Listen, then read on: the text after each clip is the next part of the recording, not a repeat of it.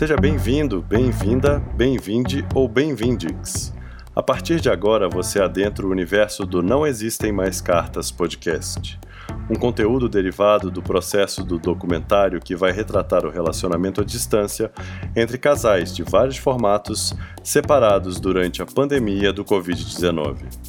Antes de começar, queria dizer que precisamos muito de você Divulgue nosso podcast para os seus amigos e conhecidos e apoie nosso trabalho.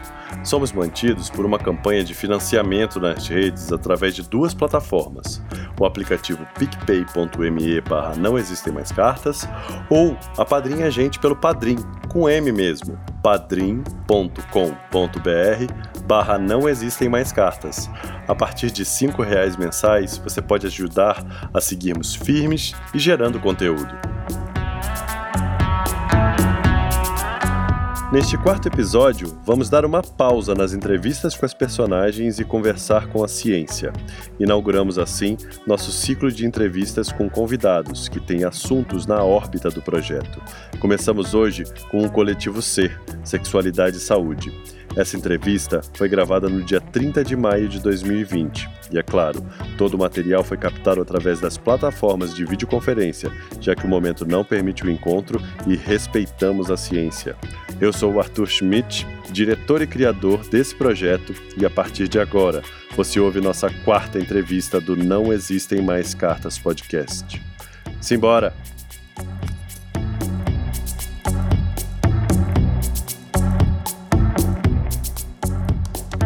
Eu queria fazer só primeiro uma apresentação. Eu sou Arthur Schmidt, idealizador do Não Existem Mais Cartas, que é um documentário é, que agora está virando multiplataformas, né? Tipo, se expandindo em diversas plataformas, que investiga é, os casais separados em meio à pandemia. E a gente começou a fazer é, entrevistas com esses casais e chamadas, e eles enviarem as é, cenas do cotidiano deles, enfim, existem diversas formas que esses casais colaboradores, que a gente está chamando, estão colaborando com a gente, entendendo que é um momento histórico e importante e que a gente precisa registrar isso.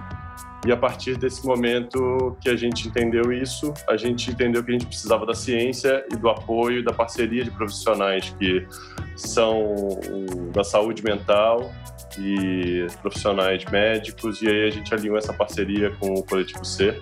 E a gente vai conversar um pouco sobre como os efeitos da, dessa separação podem influenciar na relação e no corpo e em todas as expansões que, e dimensões que isso pode atingir nesses casais. Queria começar pedindo para vocês se apresentarem individualmente. Tereza, você pode começar se apresentando, contar um pouco da sua trajetória?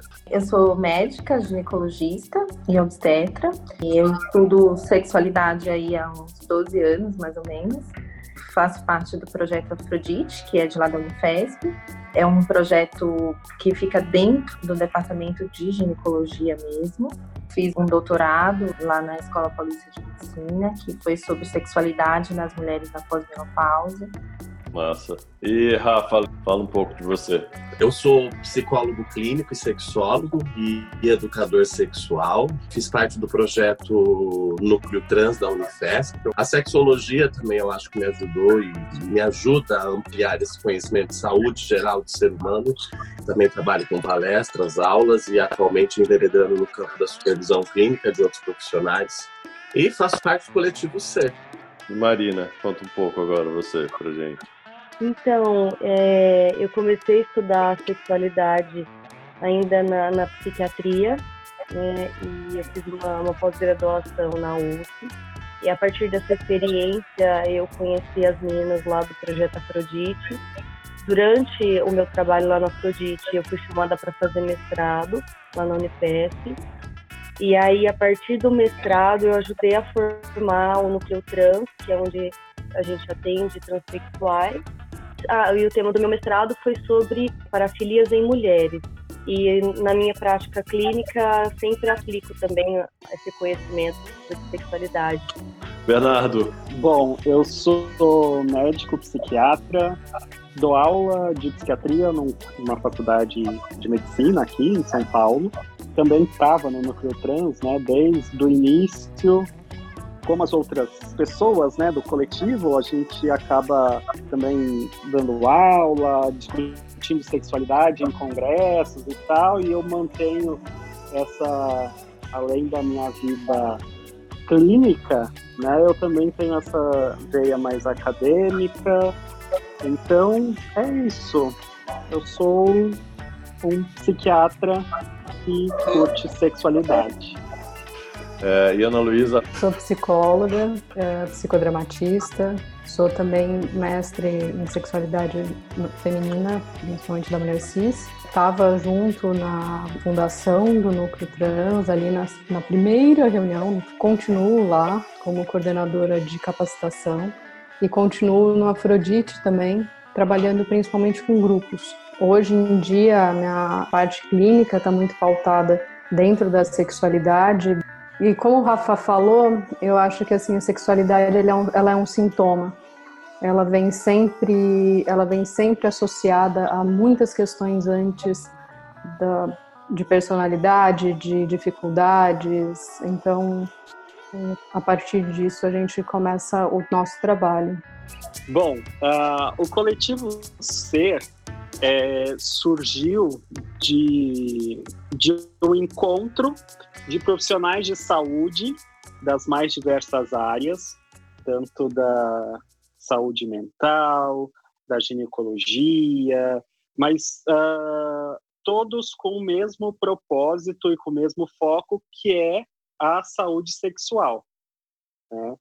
E juntando uh, as nossas experiências, os nossos conhecimentos e vivências, a gente percebeu que faltava um, um material, faltava a, faltavam as informações que fossem, ao mesmo tempo, cientificamente embasadas, com bastante conteúdo, mas de uma maneira acessível para a população geral e também que não fosse algo é, tão simples que os profissionais de saúde também não tivessem acesso não fosse interessante para a saúde, porque uh, é fato que a saúde sexual ela não é abordada de maneira adequada nos cursos de graduação e pós-graduação, né, de qualquer área da saúde. Então, é um gap muito muito significativo e a gente, como profissional dessa área, começou a perceber que chegavam cada vez mais queixas uh, que poderiam ter sido uh, abordadas pelo profissional geral, não precisava chegar num especialista, né? Então, com esse objetivo, juntando nossos conhecimentos, nossos perfis, a gente resolveu montar o coletivo Ser Sexualidade e Saúde. E a gente consegue passar uh, esse conteúdo de saúde sexual de uma maneira agradável, sem preconceitos, sem tecnicidade e com, com conteúdo, com substância, né? Além disso, nós somos amigos, assim, né? É fato. Apesar de não parecer, a gente é amigo. a gente se gosta, a gente se gosta. Uhum. Isso. Aí tem que ver.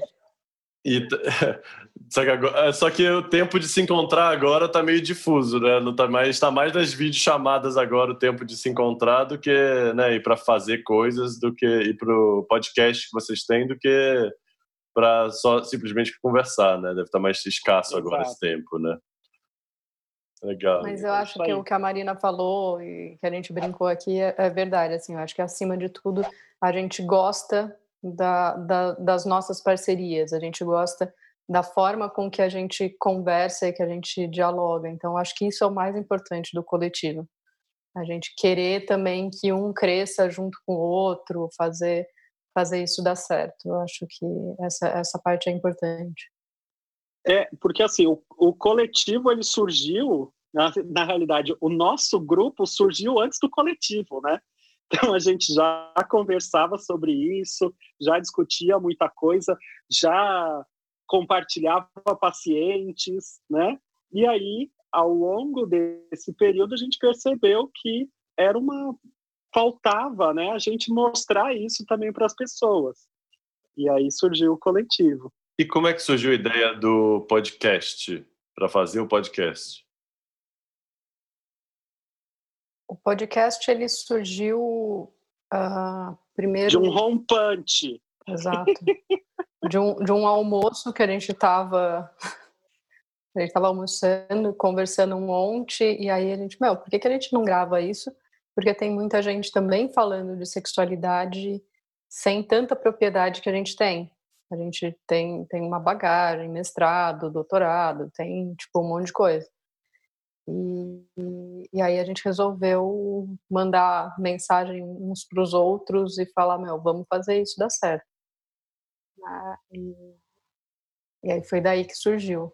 E foi legal que existiu uma questão de coincidência, porque a Marina e a Ana estavam falando em paralelo da ideia de se criar um podcast e eu e o Bernardo estávamos também numa ideia semelhante. Daí, quando a Marina e a Ana vieram conversar e propor, a gente falou: gente, é o destino, é isso, é, é o que temos para hoje mesmo e precisamos começar esse projeto, né? Eu acho legal enfatizar que nós somos companheiros de trabalho antes do coletivo, que o coletivo é uma das atividades que a gente desempenha juntos, né? Que o consultório é o, o principal, né? A parte clínica e não somente das nossas conversas, mas da evolução dos pacientes, inclusive, né? Quando você tem um médico, uma parceria entre um médico e um psicólogo que tem uma linha é, parecida de pensamento, que um reconhece onde está a área do outro e, e, e consideram as questões de sexualidade né, de maneira não sem os tabus, sem os mitos, de uma maneira realmente científica, eu diria, a gente percebe uma evolução muito interessante nos casos que a gente acompanha, né? Tanto no nosso trabalho desempenhado como voluntários no Núcleo Trans Unifesp, quanto nos nossos consultórios particulares também. E fora as outras coisas, né, gente, que a gente faz, e aula, e palestra. E... Eu ia falar, eu ia falar das, aulas, das aulas e palestras que a gente já fez, e, e nós três, uh, eu, Tereza e Marina, somos do Afrodite também juntas. Boa. Então... Era isso que eu, eu só ia complementar isso, porque, por exemplo, eu e a Ana, a gente faz muito trabalho de grupo junto, né?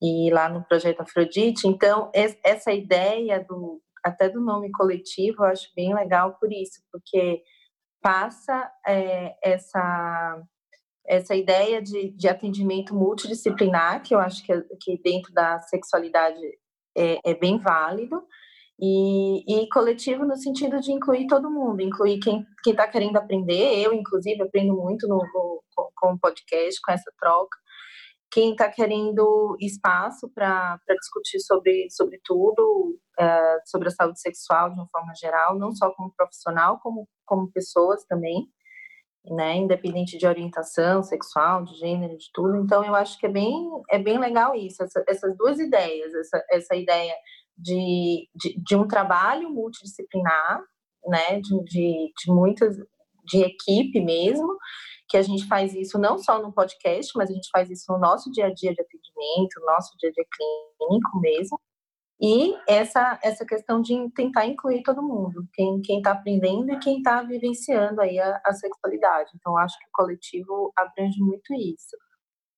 Legal, e por acreditar nisso também que uh, o Nós Sem Mais Cartas procurou vocês e se uniu para poder expandir também esses. A arte, a gente tem essa característica no cinema, a gente tem muito essa característica também de agregar. Cada projeto você agrega particularmente é, é, cientistas técnicos específicos para poder trabalhar os atores e na pesquisa, né, em todos os campos. Isso é muito rico, né? E aí nascem é, parcerias e, e, obras incríveis no final das contas. É muito legal. Muito bom. E uh, então vamos começar a falar um pouco sobre é, o, o, documentário, né? E um pouco desse universo que a gente está trabalhando e tentar entender o que, que vocês estão percebendo é, dentro dos casais que estão separados. Como é que está esse universo de vocês, a saúde mental, a sexualidade?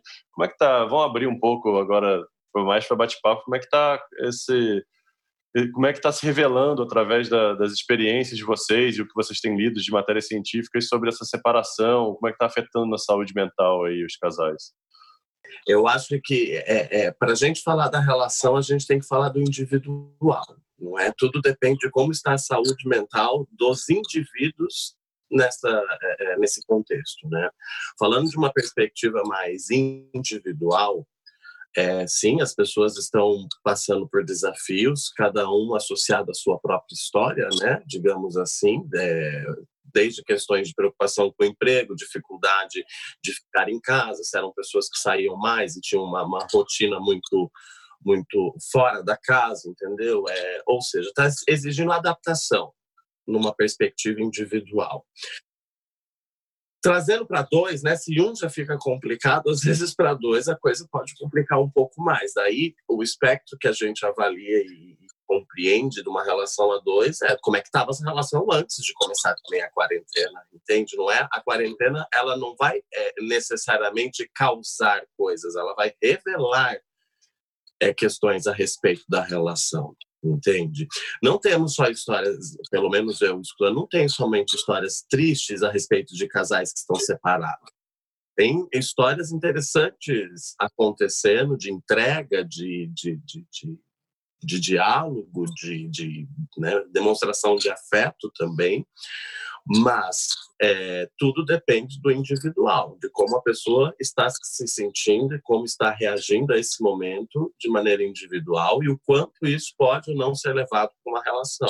É, e nesse território também é, se, se, acentuam as incertezas, né, com, dentro da relação e o ciúme pode, pode se acentuar, né, e uma briga se potencializa, né, principalmente dentro do nosso universo que a gente está em contato todos os dias, né, tipo com esses personagens, né, esses, esses colaboradores e parece que, que tem é, qualquer coisa pode ser um motivo mais frágil para essa relação não existir. Aí minha pergunta vai meio nisso. Como é que eles conseguem resistir no meio disso? Né? O que, que vocês têm como conselho, como dentro da área de atuação de vocês, que eles podem fazer para resistir né, dentro desse momento? Bom, assim, é... a visão que eu tenho um pouco é que é, essa quarentena ela mostrou o quanto que a gente se apoia a elementos externos é, na nossa vida, assim, os amigos, é, os afazeres, a rotina. É, então a gente acaba se apoiando muito em tudo isso como recurso e isso ajuda a gente nos relacionamentos, né? Quando a gente fica desprovido de uma série de recursos, aquilo que a, que a gente tem com o outro fica mais evidente, porque é o que sobrou, né? É o que tem, são as pessoas. Então, é, eu acho que tudo vai, tudo vai ficar mais claro, tudo vai ficar mais real. E, assim, inevitavelmente, as pessoas vão ter que falar o que elas estão sentindo, né? Não, não vai ter muito por onde fugir, assim. E aí eu acho que uma forma de, de tentar assim é, fazer com que essas pessoas conversem e de fato dialoguem sobre o que elas estão sentindo, acho que é importante elas de fato serem sinceras, falarem o que elas estão passando, quais são as dificuldades e tentar encontrar assim é, outros elementos de aproximação, mesmo elas estando distantes, né?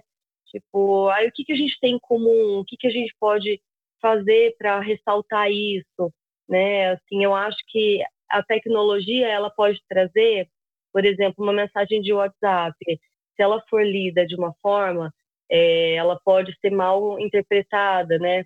É, mas é, com essa com essa quarentena, eu observo que surgiram, né?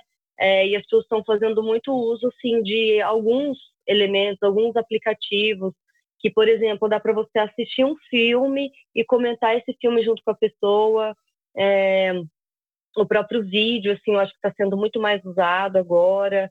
Então, acho que se as pessoas se apegarem muito a só o processo de escrita e leitura, talvez é, elas não encontrem um caminho de, de se aproximar tanto. Porém, isso é muito individual, né? Porque é, tem pessoas que se comunicam melhor dessa maneira e tudo bem também. Eu acho que é, um, é, é mais uma é, uma autodescoberta e entender como que você vai se expressar melhor dentro desse contexto. Eu acho legal essa coisa que foi sempre uma investigação também, quando o Não Existem, não existem Mais Cartas era uma ficção, né?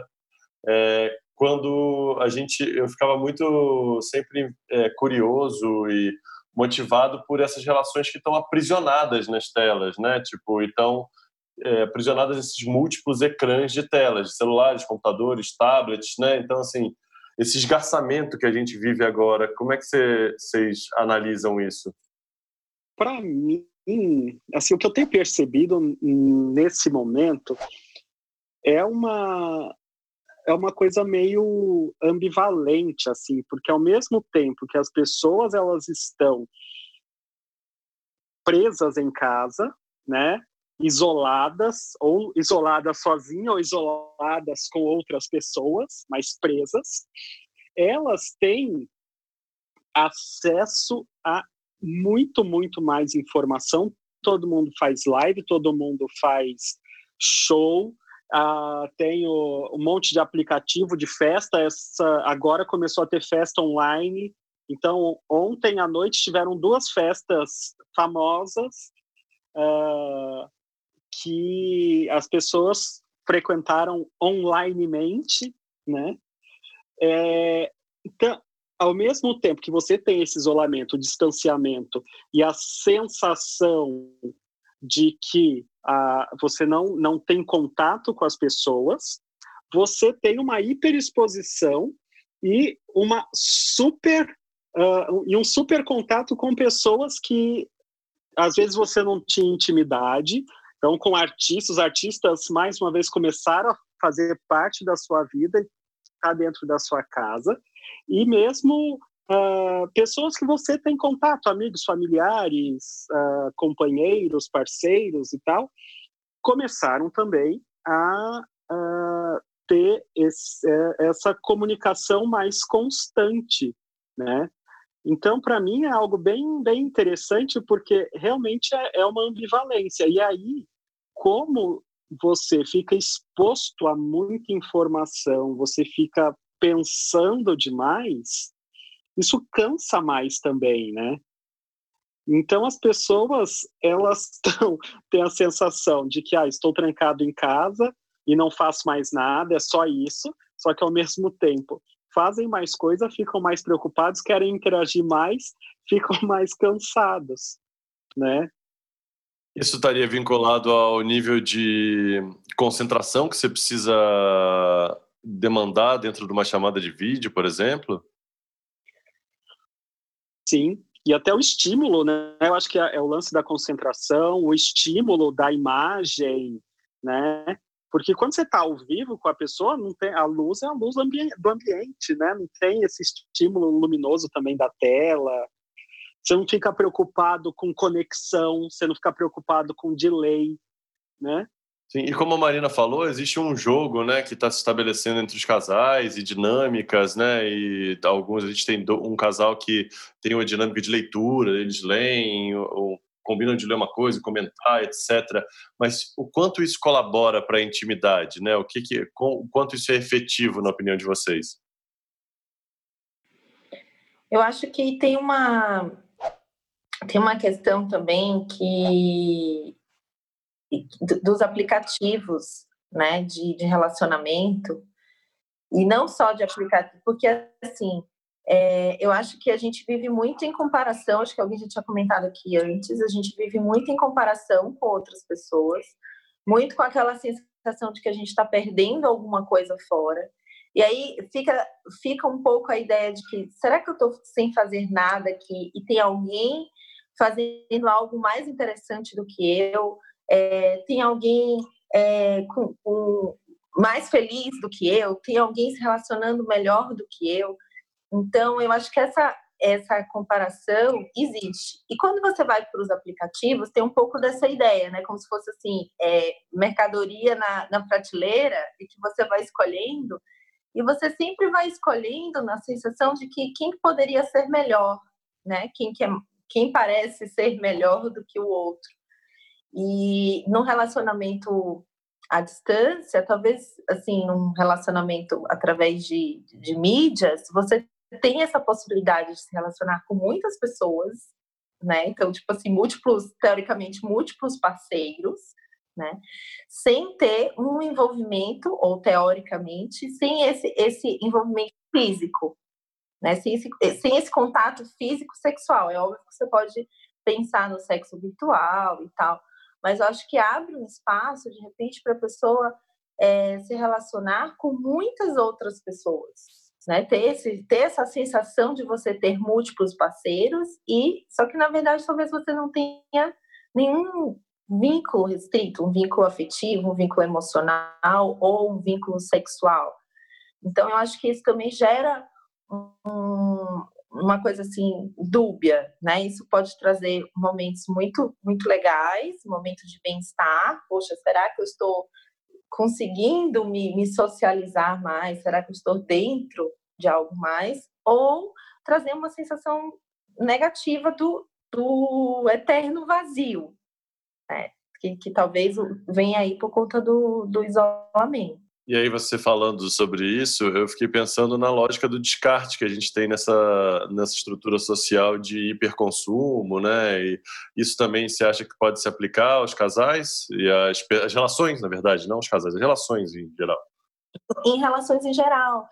Porque eu acho que a gente vive num, num momento muito de busca de felicidade pessoal também, né? E, e aí, assim, por isso que se a gente pensa na infidelidade, por exemplo, se a gente vai criticar ou não, traição ou não. Então, quando a gente pensa que você quer viver o momento, porque aquele momento parece ser muito importante para você, independente da outra pessoa, você está buscando sua felicidade pessoal, independente do, do, do, relacionamento em si, né? Pode ser um momento sexual ou, ou não. E, e isso, até eu estava pensando esses dias assim, pessoas que têm é, amantes, pessoas que têm outros, outros relacionamentos, ou, se, ou, que não sejam relacionamentos só de duas pessoas, né? Sejam relacionamentos de mais pessoas. Como, como que deve estar lidando nessa situação, né? nessa pandemia? Porque até o que, que a Marina falou, a gente está mais conectado, né? Usando mais celular, usando mais computador, usando mais tudo. Isso também acaba despertando um certo ciúme, é, uma certa inveja, né? Por que, que ela está sendo feliz olhando a tela do celular? Por que, que ela está rindo olhando a tela do celular e não está rindo aqui comigo que estou do lado dela, quando a gente pensa no, em pessoas que vivem na mesma casa, né? Enfim, eu acho que, que, que, pode gerar um estresse um maior até. Vou entrar em cima disso que você falou e vocês acham que o campo do controle, por exemplo, pode aumentar nesse momento de, de isolamento social que da pandemia, que assim vai querer ficar controlando e ter um controle total sobre a vida do outro e isso pode prejudicar? Como é que é isso para vocês? Eu acho que pode, mas é tudo depende da, da, personalidade da pessoa. Como tem um outro lado que pode ligar, né? Desculpe português, um foda-se maior também. Exato. Porque para se afastar. Eu acho que tudo que a gente está conversando, até voltando para a tua pergunta inicial do cansaço, o que está sendo exigido, sendo exigido da gente é, é, adaptação, né? E qualquer recurso adaptativo cansa. Eu me adaptar a uma conversa de vídeo, né? Sendo que eu estava acostumado pessoal, cansa. Trabalhar à distância, adaptação de novo, cansa como estávamos conversando antes de iniciar né, nossa conversa, a Tereza dando exemplo é, de como está cansativo ir para o consultório, que ela precisa ir no presencial. Sim, cansa, né, amiga? Porque é máscara, é, é, é álcool gel, é não toque em nada, não rela em nada. E a encanação, né, a preocupação para não então, são recursos adaptativos que acabam cansando. Aí, na relação a dois, novamente, depende da personalidade de cada um. Sim, pode aumentar o controle, porque daí, né, o mundo das paranoias, né? Para bom paranoico, meia informação basta. Uhum. Entende? então, o que que tá olhando? Mas por que que foi essa risadinha no stories da outra? Não podia, sei lá, a Anitta travada Exatamente. na câmera e, né? É, mas e ao mesmo tempo também uma desconexão, né, no tipo de se desconectar do próprio ambiente como forma de adaptativa ou de defesa, né, de mecanismo de defesa para lidar com a situação. Eu acho que tem uma coisa, voltando né, e costurando as, as falas, é que esse vazio que se busca agora desesperadamente no, no celular, nas relações, ele sempre esteve ali. Uhum ele não é ele não é de agora, ele não é da quarentena e, e que a gente, né, agora na quarentena ele vem muito forte, ele vem muito presente e talvez por essa fala da Marina, do agora a gente tem mais tempo para olhar para si. Então esse vazio ele sempre esteve, ele sempre ele sempre acompanhou, só que a gente enche ele com vários outros estímulos. E o que está acontecendo hoje é que também busca-se vários outros estímulos para preencher, né? E aí dá nisso, aí fica cansado, aí fica tipo cheio de atividades que não vão te preencher, e aí a culpa vem, vai para a tecnologia, ou vai porque agora eu não consigo encontrar minha amante, e, né, o meu amante, e meu relacionamento está ruim. E não era, ele já, já tinha alguma coisa ali para ser tratado, para ser trabalhado, né? de alguma maneira as é, pessoas estão sendo é forçadas a encarar né? essas, né? Uhum. né? Encarar uhum. essas questões, né? É porque o que eu tenho observado é que assim, é, pessoas que já tinham mal-estar, ou já sofriam de depressão, ou já eram pessoas mais ansiosas, elas isso, é, toda essa situação de estresse, que nem a Rafa falou, né? Que tudo que é diferente cansa, ou seja, é, tudo que é diferente é, faz com que a gente precise mobilizar né, recursos para lidar com aquilo que é novo. E assim, uma pessoa que já tinha dificuldade de lidar com o dia a dia, né, ela também vai ter dificuldade de lidar com o isolamento. Assim como, por exemplo, é, um outro lado completamente oposto. Alguns, algumas pessoas tinham dificuldades é, no contato social. Né? De, então, às vezes, não iam na, na, na consulta, é, ai, não, porque eu tenho, às vezes até assim, inventavam alguma desculpa, né? Ai, é, me atrasei muito, não, não. O contato via é, virtual, às vezes aproxima, porque às vezes é menos uma barreira que a pessoa precisa enfrentar, que é o contato. Então, de forma interessante, talvez algumas pessoas que têm alguma alguma dificuldade de se relacionar ao vivo, né, no, no, na, no real, estejam até se relacionando mais virtualmente, assim, né? Então é, é, é interessante com, como é individual a, a, vivência. É muito, é porque a gente está todo mundo no mesmo barco vivendo o isolamento, porém não, porque cada um tem seu barco e cada um tem a tua realidade, assim. Como Eu é gosto que... de pensar que tá todo mundo na mesma balsa. Tem, tem seus carros, tem gente que tá em pé sozinho, tem gente que tá, tá tipo, sem o seu colete salva-vida, tem gente que, enfim. Como essa busca por uma representação também que a gente fica tentando colocar no lugar do divino e não entender as decisões que são coletivas, talvez, né? Tipo, acho que isso poderia ser uma boa reflexão nesse momento.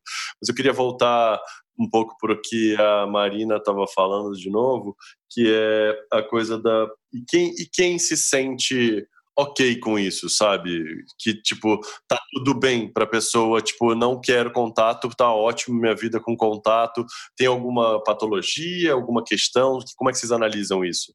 Então, isso é eu ia comentar exatamente isso, porque assim, ao mesmo tempo que tem pessoas que antes da, do isolamento elas se sentiam mal, né, de conviver, ter de conviver com outras pessoas, ter de ser sociável e tal, durante a quarentena elas estão super bem, estão gostando do, do que está acontecendo. Eu tenho, tenho pacientes, por exemplo, que dizem que agora a vida deles está normal, porque antes eles já faziam algo parecido, só que eram, eles eram vistos como diferentes, como pessoas que não poderiam fazer aquilo, porque onde já se viu alguém gostar de trabalhar em home office, alguém gostar de ficar em casa e sair de casa, sei lá, só para ir no mercado, né? Ou relacionamentos à distância. Então, eu tenho pacientes que já tinham relacionamentos à distância, que eram é, julgados anteriormente, porque onde já se viu namorar não sei quem que está do outro lado do mundo e tal, e que agora eles são iguais aos outros, né? Muito legal. E quais são as ferramentas que eles falam para você, B? Do que, quais são as ferramentas que eu pergunto assim de tipo de manutenção das relações e como é que eles sustentam essas relações às distâncias intimamente e funcionalmente? Como é que como é que é isso? Bom, o que uh, eles falam normalmente e é até interessante porque a, a proximidade, aí vem a, a, a, novamente a discussão, se a distância em si, ela, a distância física, ela necessariamente tem que ser uma distância emocional e uma distância de relacionamento, né? Porque são pessoas que estão distantes fisicamente, mas são super presentes uma na vida das outras, né? Então se falam mais de uma vez ao dia, fazem refeições juntos, então, ah, vamos jantar. Tipo, jantam juntos. Ah, tem, eu tenho paciente que assiste filme com, com o namorado, né? Então, eles ligam o, o, algum aplicativo aí de chamada, fica um na Netflix na sua casa, o outro na, na outra e comentam. Então, é, é uma vida normal, como qualquer outro, como qualquer outro relacionamento, né? Ah, então, eles, ah, uma, uma questão que acaba sendo um pouco mais complexa é a da vida sexual mesmo, e que aí eles têm que se reinventar, né? Então, é, é nudes, vídeos chamadas e coisas desse tipo e quando se encontram, vida sexual normal, né? É, é interessante, eu acho isso bem interessante, mas uh, aí do ponto de vista mais teórico, às vezes eu me pergunto de como as pessoas estão migrando de um relacionamento físico para um relacionamento que é tem tanto, tão, é, tanto envolvimento afetivo quanto um, relacionamento físico, mas é, ele é virtual. Então, também tenho pacientes que, que namoram, tem, tem um paciente especial que namora e que nunca viu a namorada. Estão juntos há dois anos e nunca se encontraram, né? E tem uma vida super íntima, um faz parte da vida do outro. E também então, assim, tá é, tudo certo. Tá tudo certo, é interessante. É. Né? E como saiu uma matéria do El País agora que fala da fome de pele, né? Que usa essa expressão fome de pele e, e, e usa é, é, é questiona dentro da quarentena que as pessoas precisam de toque, de abraço. Como é que vocês analisam isso depois desse comentário do Bernardo? Cara, eu acho assim que é, pontualmente algumas pessoas ficam bastante à vontade de não estarem com outras e viver essa vida mais em isolamento mesmo. Mas a, o ser humano, em tese, é um ser, né, é, é, a gente é social e a gente gosta de estar com as pessoas, a gente tem liberação de hormônios quando a gente abraça, a gente fica bem. Então, isso é, é, o, o, toque ele faz parte assim da, da conexão biológica assim entre as pessoas, né? Ah, um, um bebê quando nasce ele vai para a mãe, quando ele mama libera ocitocina na mãe e a mãe isso ajuda a mãe a produzir o leite materno. Então a Teresa me, me corrija se eu tiver falado besteira, mas é, faz parte da nossa natureza, né? Assim, e é o nosso que a gente tem é a pele. Eu acho, é, é isso mesmo, aí eu acho que uma coisa assim, é, o, o, qual é a linguagem de amor que a, a gente precisa para se sentir nesse estado de que você está amando ou de que você é amado? Então, quando o Bernardo fala que, que tem pessoas que se relacionam há dois anos sem nenhum tipo de contato físico, então, eu acho que para algumas pessoas existe essa necessidade de contato físico, como eu estou sendo amada porque alguém está me fazendo um carinho, alguém está me beijando, alguém está me abraçando, ou existe aquela sensação, aquela linguagem de que eu estou sendo amada porque eu estou sendo elogiada, porque tem alguém querendo saber como é que foi meu dia. É, tem pessoas que, que se sentem amadas porque ou demonstram a forma de amar porque estão recebendo presentes ou estão dando presentes. Então, eu acho que isso é uma coisa individual e, e, e, e essa vai depender dessa linguagem que a pessoa fala. Então, por isso que algumas pessoas podem se sentir bem nesses relacionamentos à distância ou relacionamentos virtuais e outras pessoas não. E tem uma coisa que a gente já falou, inclusive, no, no podcast, que a nossa maior zona, nosso maior órgão de, de excitação é a pele. Uhum. Né? Então, a pele, o toque, o cheiro, um, isso se perde numa relação virtual. Mas pode ter outras intimidades e, e ganha-se outras, outras formas de se relacionar. É, talvez a gente fique muito numa linha tênue do que, que é patológico e o que, que é o, o normal. Então, uhum. assim, entra muito nessa questão. Se eu, se eu não quero mais sair de casa, isso é patológico, isso é normal? Se eu me relaciono uhum. dois anos com uma pessoa só por vídeo, o que, que, que, que é patológico, o que é normal? E hoje em dia, se relacionar dois anos com uma pessoa só por vídeo, tá, tá ok. A gente não sabe quanto tempo mais a gente vai ter que se relacionar dessa forma.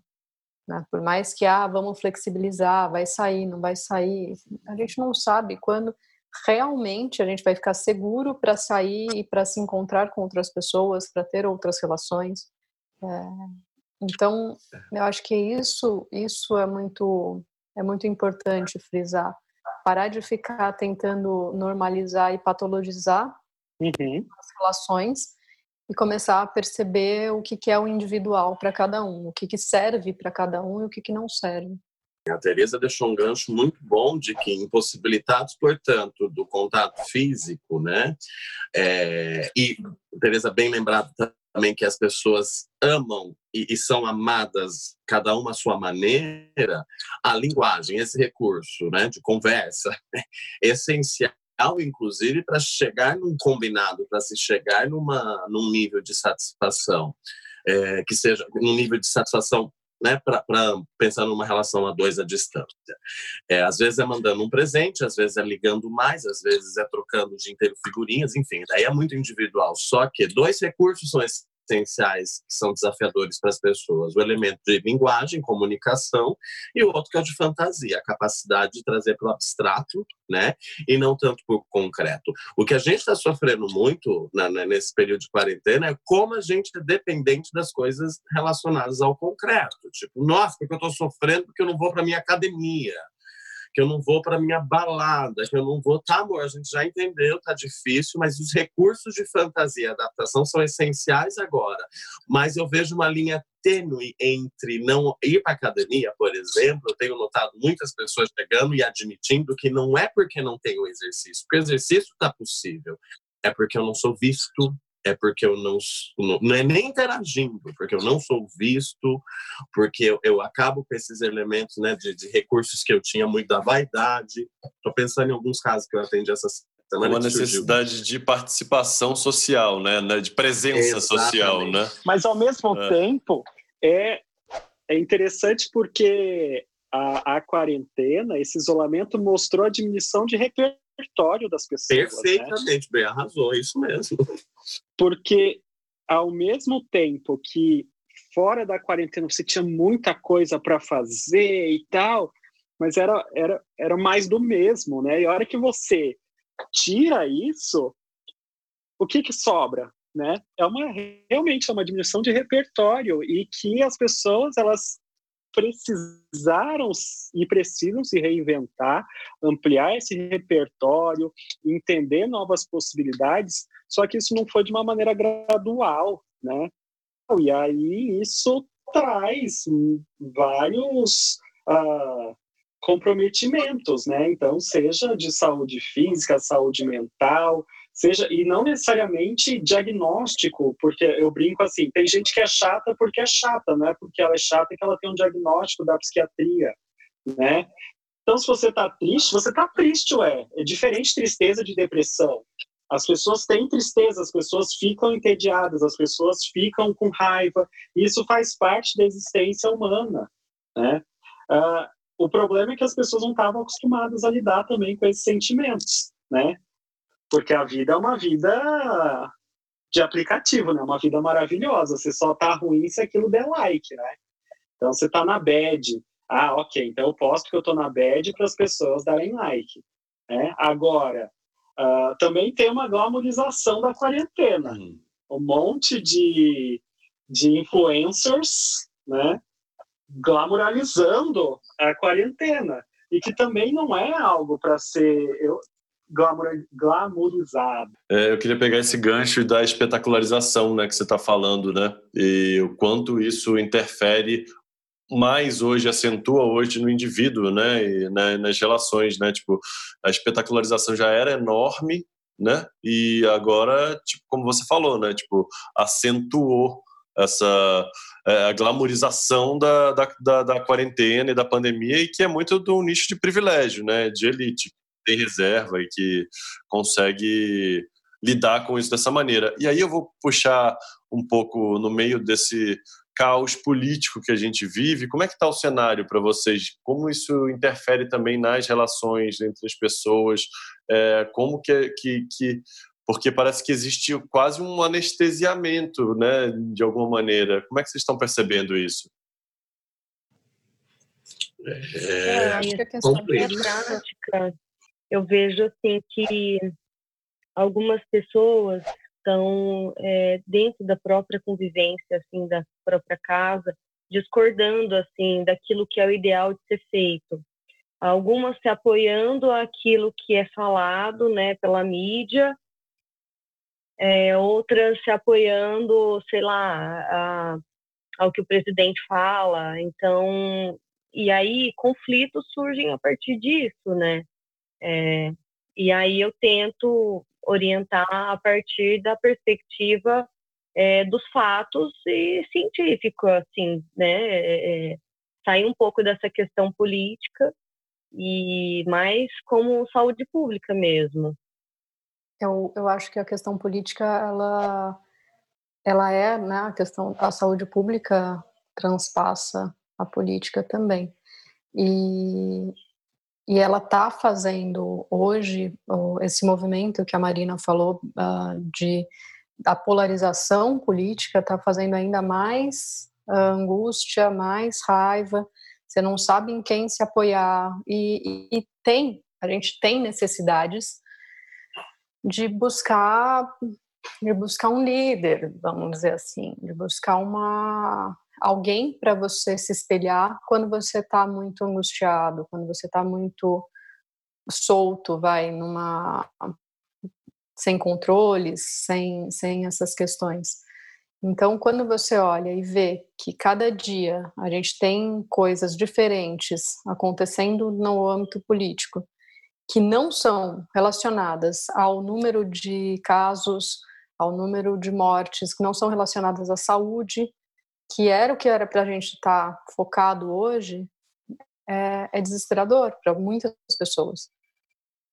Questão econômica, por questão de ter com quem, para quem olhar, por questão de familiar, de eu, eu converso com os meus familiares sobre uh, sobre, a, sobre o que está acontecendo no mundo, uh, enfim, eu acho que que não dá para a gente separar muito uma coisa da outra e, e acho temerário tudo o que está acontecendo aqui, né? Principalmente aqui, porque a gente vê os outros países que quando tem uma coesão é, tão, saíram muito mais rápido do, dessa quarentena e com muito menos mortes.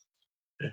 Que a questão política já vinha anteri era algo anterior à quarentena, anterior à pandemia pelo menos no Brasil, não é? Desde 2014 a gente já começou a vivenciar essa essa visão minimamente, né, dúbia, dupla de times a respeito da política. Tanto que, para mim, é, pensando sim é ansiogênico, as pessoas estão tendo, ficam preocupadas. Lana citou uma coisa importante: se a gente não tem uma voz de liderança que transmita tranquilidade ou minimamente um, minimamente um direcionamento, porque nesse momento, né, dia 30 de maio no Brasil, nós não temos um direcionamento, inclusive é, relacionado à pandemia e o controle dela.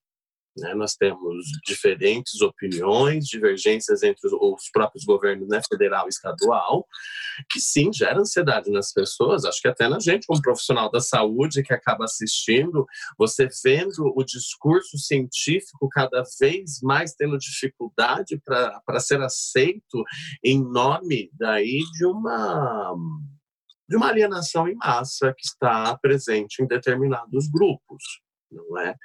Então, isso sim, definitivamente é, é, piora a situação. Não é reconfortante assistir o jornal. Não é reconfortante abrir as notícias. No, falando e se tratando do Brasil, não. Daí você vai para o exterior também. Não está reconfortante ouvir sobre o Brasil é, lá fora.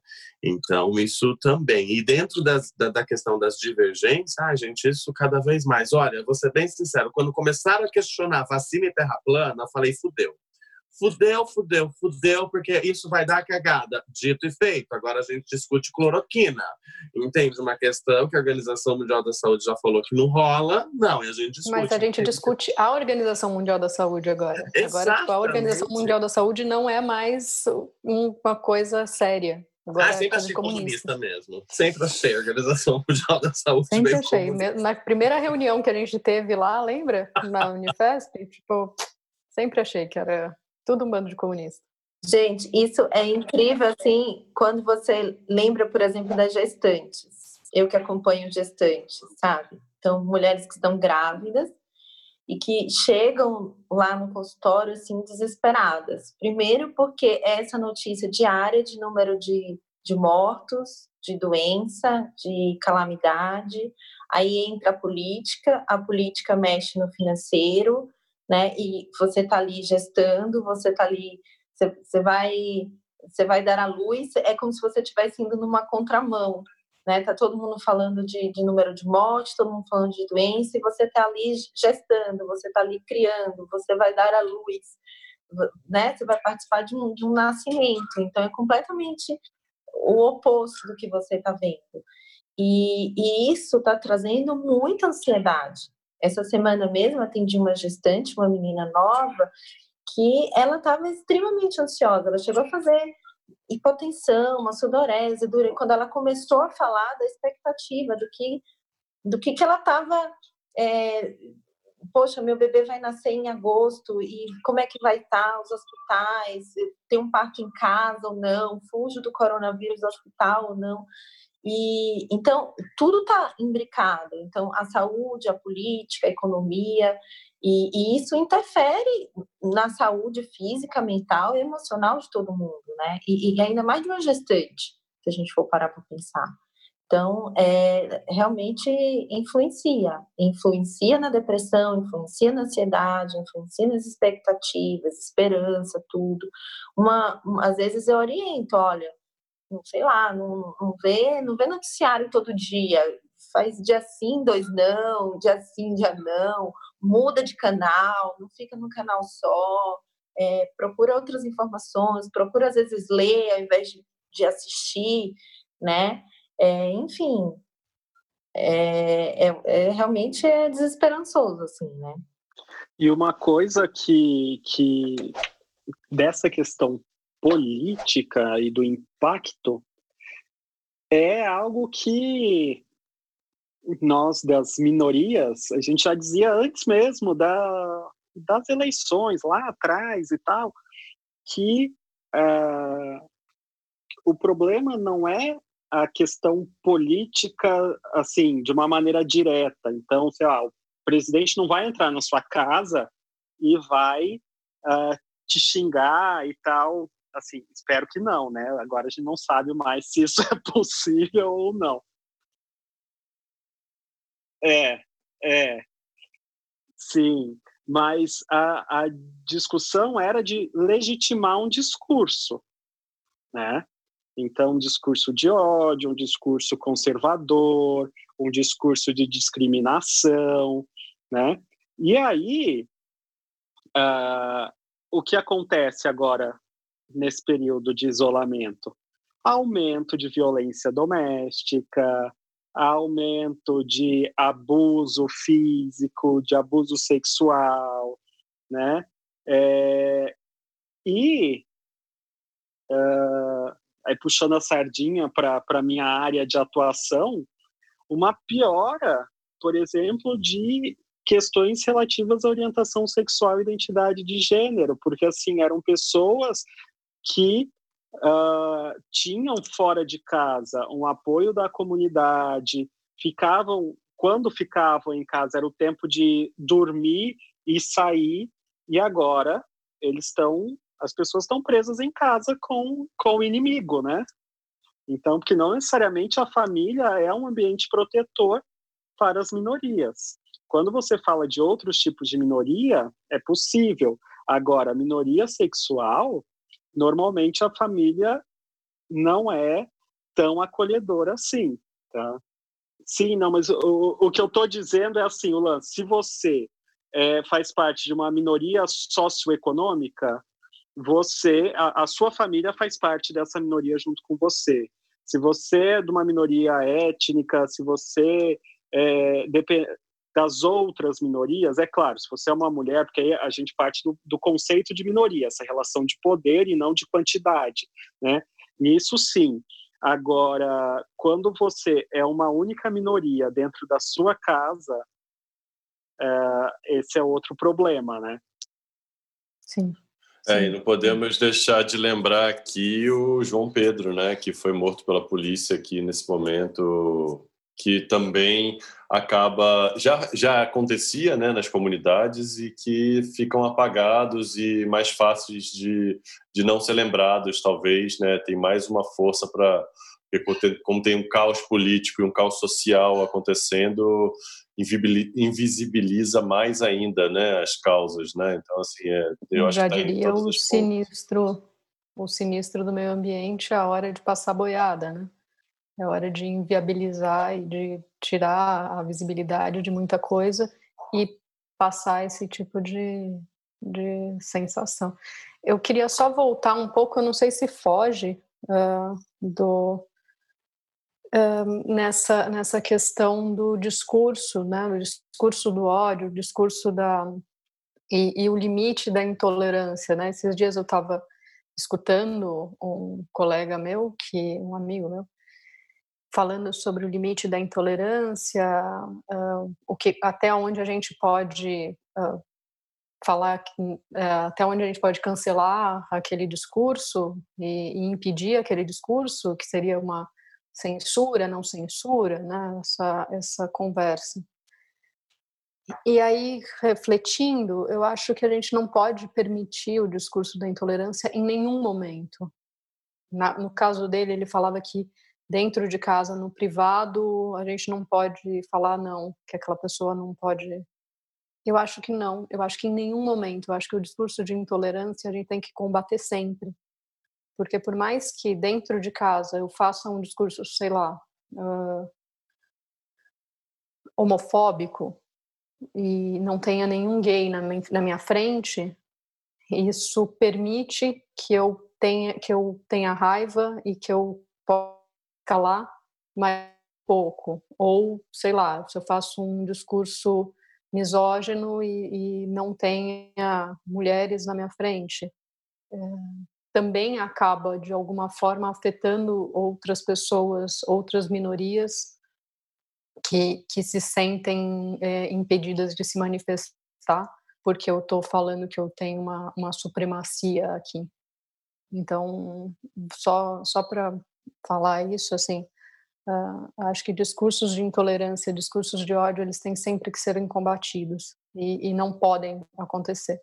Não é, não é questão de censura, é questão de vida. É fogo no racista, né, amiga?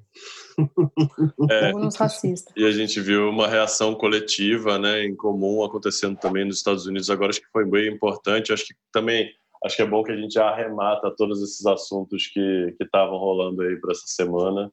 É, e foi muito bom terminar assim. Eu acho que também tá todas essas potências estão influindo diretamente em todas as relações dos indivíduos nesse momento e devem ser abordadas e devem ser olhadas e analisadas e eu só tenho a agradecer a vocês, gente. Obrigado demais aí, foi um puta bate-papo massa e brigadaço, Pô, foi muito legal. Podemos encerrar? Tem mais alguma pergunta? Para a gente também é muito, muito prazeroso e muito legal assim, participar. E a gente, sempre que a gente se une, eu acho que é muito rico e você poder proporcionar isso para a gente é maravilhoso. Arrasou. Muito obrigado pela, pelo espaço, por essa parceria.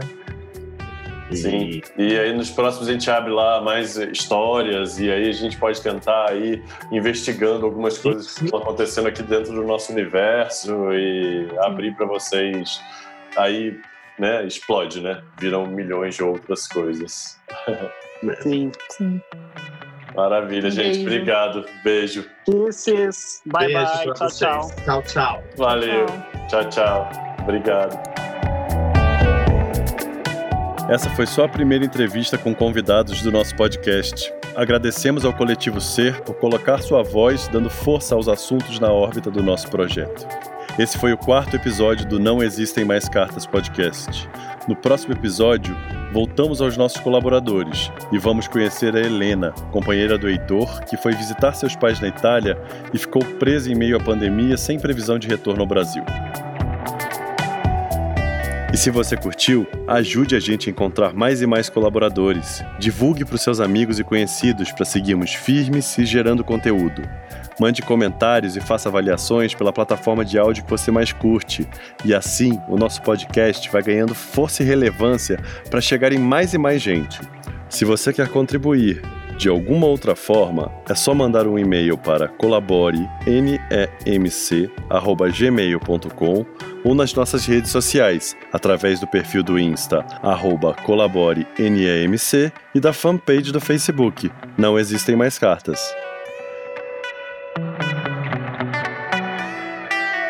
Eu sou o Arthur Schmidt, idealizador do Não Existem Mais Cartas e agradeço a todos que estão comigo nesse projeto. Na produção, Luísa Vassalo. Na edição de áudio, Compasso Lab. No conceito gráfico, Felipe Bezerra. Assistência de direção, Marcela Alvarenga. Trilha sonora, Lobo Husky Pablo Piazzolla.